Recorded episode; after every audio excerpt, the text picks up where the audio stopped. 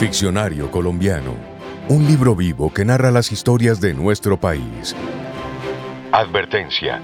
Todo lo que se va a contar a continuación es producto de la imaginación del guionista, basado en las historias que compartieron los oyentes para construir el ficcionario colombiano.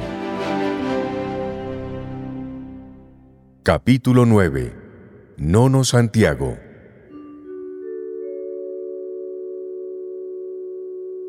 Es raro encontrarse con personas a las que les gusta la literatura tanto como el trabajo con el sonido. No creo que esa falta de coincidencia sea producto de que sean disciplinas diferentes.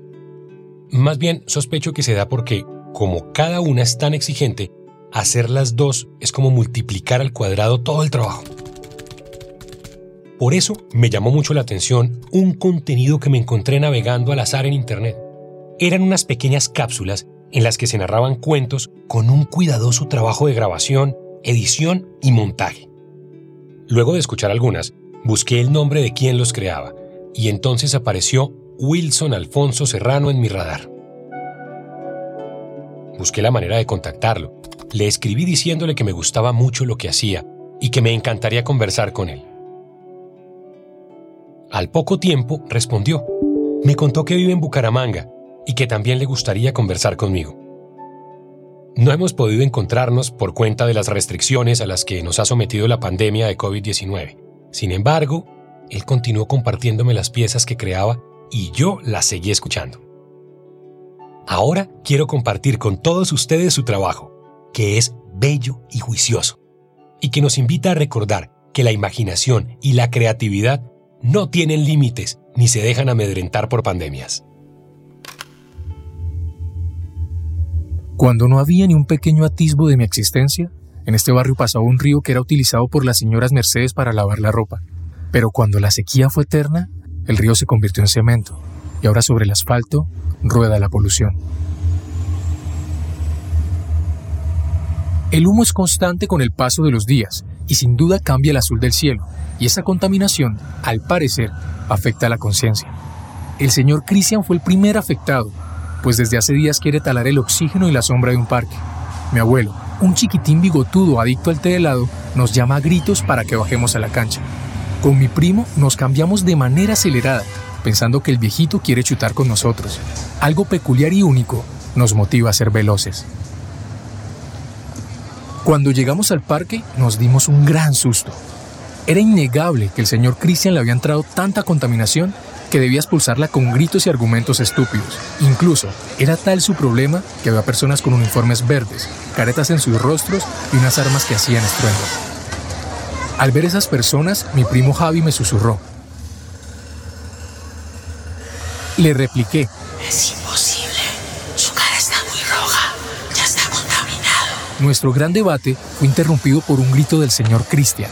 Vamos a talar este árbol. Aquí está el permiso decía mientras sostenía con fuerza un papel que nadie había revisado. Después de ese grito, mi abuelo también se alteró un poco y sus respuestas fueron contundentes. Con mi primo pensamos que de pronto nuestro viejito quería ayudar a curarlo hablando de manera precisa. Esa discusión duró unos cuantos minutos. Mi abuelo Santiago gritaba, ¡Espodar! Y junto a mi primo lo repetíamos mentalmente, pensando que esa era la palabra mágica para curar al señor contaminado. Mi primo ya se estaba asustando porque la discusión parecía un exorcismo. Mi nono gritaba, ¡Podar! Y el señor Christian respondía diciendo, ¡Talar! Era un vaivén de gritos. Las bocas se abrían bastante. La saliva viajaba de cara a cara. Y el labio superior de cada contrincante hacía danzar sus bigotes. Lo más chistoso de esto era que el bigote de mi nono tenía algunas canas y en mis ojos, su rostro, combinado a ese gran bigote, lo hacía un héroe. Desde ese día comprendí que hay bigotudos buenos y bigotudos villanos. Los sonidos de los gritos, sumados al encendido de las armas curadoras, nos tenían parpadeando de manera rápida. Pero después de tanta discusión, a mi abuelo, un hombre que sí fue contrainteligente, se le ocurrió una idea. Nos miró fijamente y nos dijo, ¡Abracen ese árbol! Y como si fuera una orden militar, de manera rápida corrimos hacia el tronco y juntando los brazos de mi primo con los míos, abrazamos esa planta gigante con la mayor fuerza que cada uno poseía. Al señor Cristian se le puso más roja la cara y los señores de verde no apagaban las armas curadoras. Las máquinas no paraban con su sonido e incluso estaban más cerca de nosotros, mientras mi abuelo decía, Esto es una ironía. Ustedes son una corporación que cuida el medio ambiente y quieren talar ese árbol. Al parecer, no eran armas curadoras, y de lo cerca que estaban, podíamos detallar el filo de esos aparatos. Nosotros temblábamos, pero manteníamos nuestros brazos unidos, pues no queríamos dejar ese árbol solo. Después de una hora el sol atacó. Parecía que el cielo estaba escuchando la discusión y tomó partido. Los señores de traje verde con esas armas macabras estaban sudando a chorros. Las gotas de sudor del señor Christian paraban en su bigote, y mi abuelo se había juntado a nuestro abrazo. Seis brazos, unión familiar, hombres frescos a la sombra de un amigo.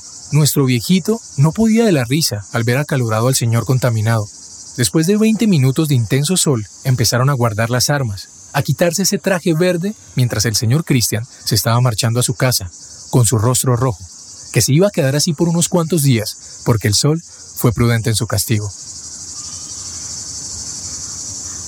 Aún en el barrio Las Mercedes, en Bucaramanga, en Colombia y en el mundo, hay señores contaminados. Pero por mi abuelo Santiago, ya sabemos enfrentarlos. Cuando pase todo esto, ¿quién me saca cinco? Jugamos en ese parque y nos tomamos la gaseosa a la sombra de ese gran árbol.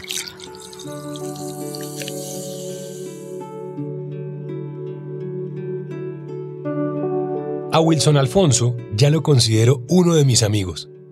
Me unió a él su trabajo y el cuidado con que lo hace. Sus historias son muchas y cada vez las elabora mejor, permitiéndonos a los oyentes sumergirnos en los universos de sus relatos. Cada vez que tengo unos minutos de pausa en el frenesí de la vida en pandemia, me siento, cierro los ojos y escucho algunos de sus cuentos. Solo escucho, porque así me puedo dejar llevar por los sonidos y empiezo a imaginarme esos mundos que él se ha esforzado en construir. Luego me toca volver a abrir los ojos y regresar a la realidad que, después de esa especie de terapia, ya no parece tan dura.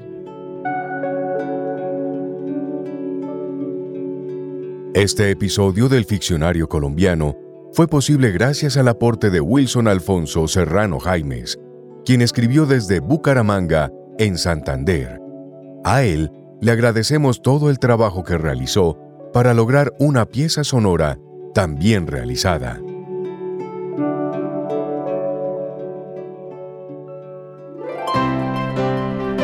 Ficcionario Colombiano es un contenido especial de Eduardo Otálora Marulanda para Radio Nacional de Colombia.